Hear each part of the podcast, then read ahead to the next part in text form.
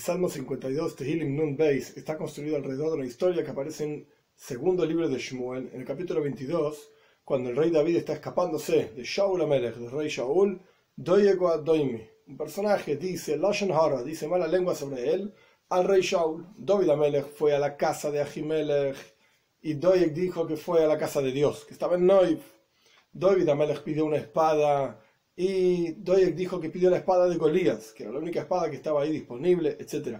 El punto es que a partir de este Lashon Hara, de esta mala lengua, Shaul Amelech, el rey Shaul, se enoja con los Koyanim, con los sacerdotes en la ciudad de Noiv, masacra 85 sacerdotes, y esto fue algo muy triste y muy duro para la historia del pueblo judío, que tendrá sus consecuencias más adelante también, con los hijos de Shaul, etc. El punto es que alrededor de este evento está construido este salmo. En el primer versículo del Salmo se menciona que esto es un másquil. Másquil tiene varias explicaciones. Una es que es a través, fue dicho este salmo a través de un turgeman, de un traductor. Otra idea es que es un tipo de melodía. Y otra idea, la palabra másquil surge de la palabra seigel, significa intelecto. Quiere decir que a través de este salmo podemos entender una cosa en particular. ¿Qué podemos entender? Una de las explicaciones es que hay que cuidarse del lashon hay que cuidarse de la mala lengua porque vemos la destrucción y masacre que ocurre a partir de un evento que una persona observó, en este caso Doyeg, y lo interpretó todo al revés, todo mal. Otro asunto, como dice el Ibn Ezra, uno de los comentaristas de los Salmos también, que este salmo nos enseña que Aharis Rosho Ra, el final de un malvado, al fin y al cabo es malo, como vamos a ver a lo largo del salmo. La le David para el director del coro un másquil, como fue explicado por David. Veis 2. David,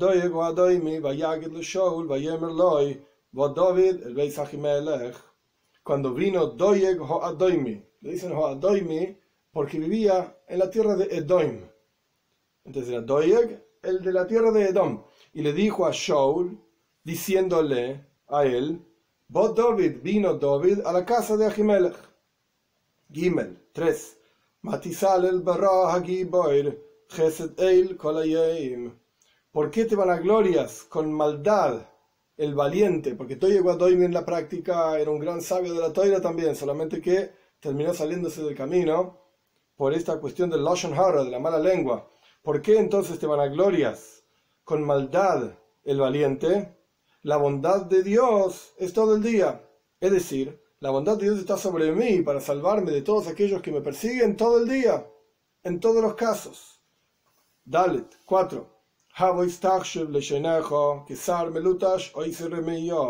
Maldad piensa tu lengua, es decir, todo aquello que piensa maldad en la persona, la lengua se ocupa de transmitirlo y de expresarlo.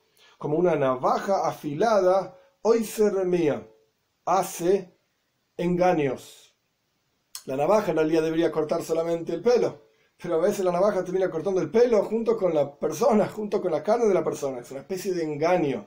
aquí se está comparando los malos pensamientos que son expresados por la lengua con un engaño a través de la navaja. Hey, 5. Amas el mal más que el bien la mentira, más que hablar, justicia, cela eternamente o elevar la voz, como fue explicado varias veces. Vov 6. Amas todas las palabras literalmente tragadas. Bola significa tragadas, pero son como palabras ocultas, destructivas, que tragan a la persona, etc. Amas todo ese, ese tipo de palabras. Lengua engañosa. Zain 7.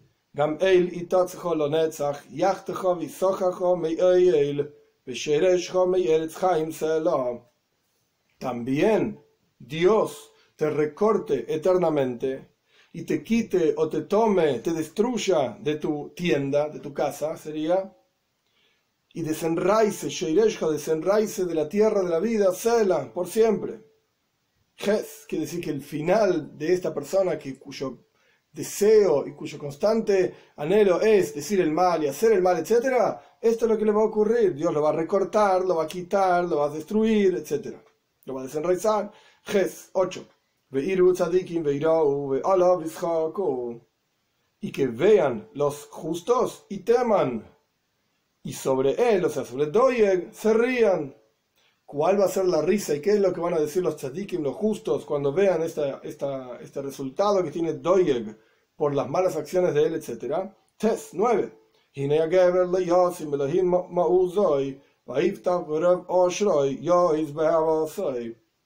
He aquí van a decir los tzadikim, los justos, la persona o el hombre que no puso a Dios en su fuerza, o sea que Dios no es su fuerza y su poder, sino que confía en su amplia riqueza y se fortalece en la maldad. Esto es lo que le pasa.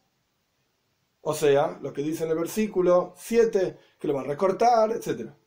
Yud 10.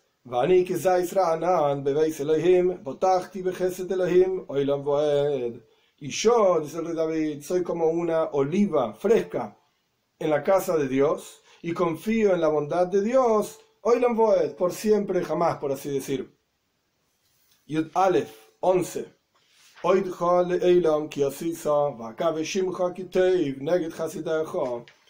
Voy a agradecer por cuanto soy como una oliva fresca que le va muy bien, etc. Porque siempre va creciendo. Voy a agradecer por siempre porque hiciste, ¿qué es lo que hiciste? Nos dice en la práctica el versículo. Pero los comentaristas dicen, porque hiciste justicia con Doye. Le diste todo aquello que pedí, digamos, en el versículo 7 de vuelta y voy a confiar en tu nombre porque es bueno frente a tus Hasidim, frente a tus piadosos, frente a todos los piadosos, voy a confiar en la bondad del nombre de Dios, porque hace justicia con aquellos que hacen el mal y persiguen el mal, etc., como en este caso, Doyeg. Un par de puntos. ¿Por qué el rey David se compara como un Zais, con una oliva? Una de las ideas de la oliva es una representación, un simbolismo del pueblo judío. Así como la oliva, cuanto más se la presiona, mejor aceite saca. De la misma manera el pueblo judío, y esto lo vemos a lo largo de toda la historia, cuanto más presión tuvieron de los pueblos a su alrededor, de las masacres y sufrimientos, etc., mejores ideas y desarrollo en el estudio de Toira y la observancia de mitzvot vimos. Tanto en la época de la destrucción de los dos templos, el primer templo, el segundo templo, pero principalmente hablando en la época de la Edad Media, en donde el pueblo judío fue perseguido por las cruzadas, fue perseguido de diferentes formas por los cosacos, por los nazis, etc.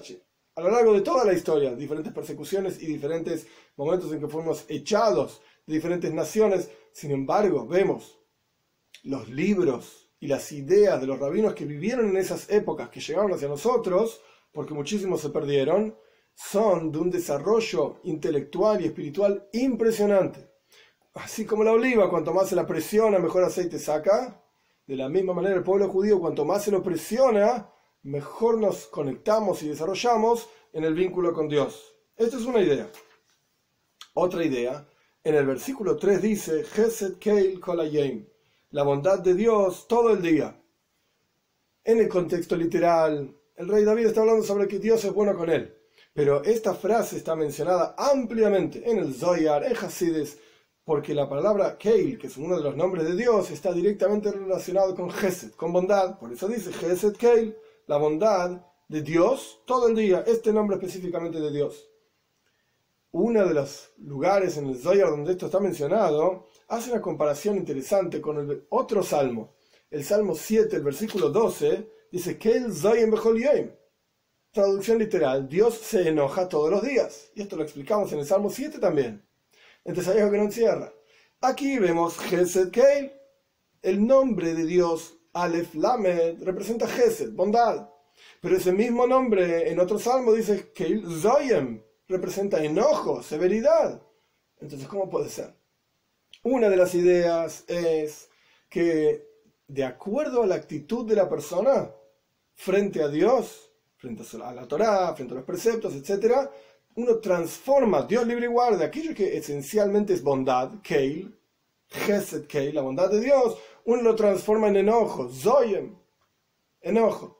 Esta es una de las explicaciones, pero el mismo Zoyem, en el mismo lugar que ofrece esta explicación, ofrece una explicación mucho más profunda.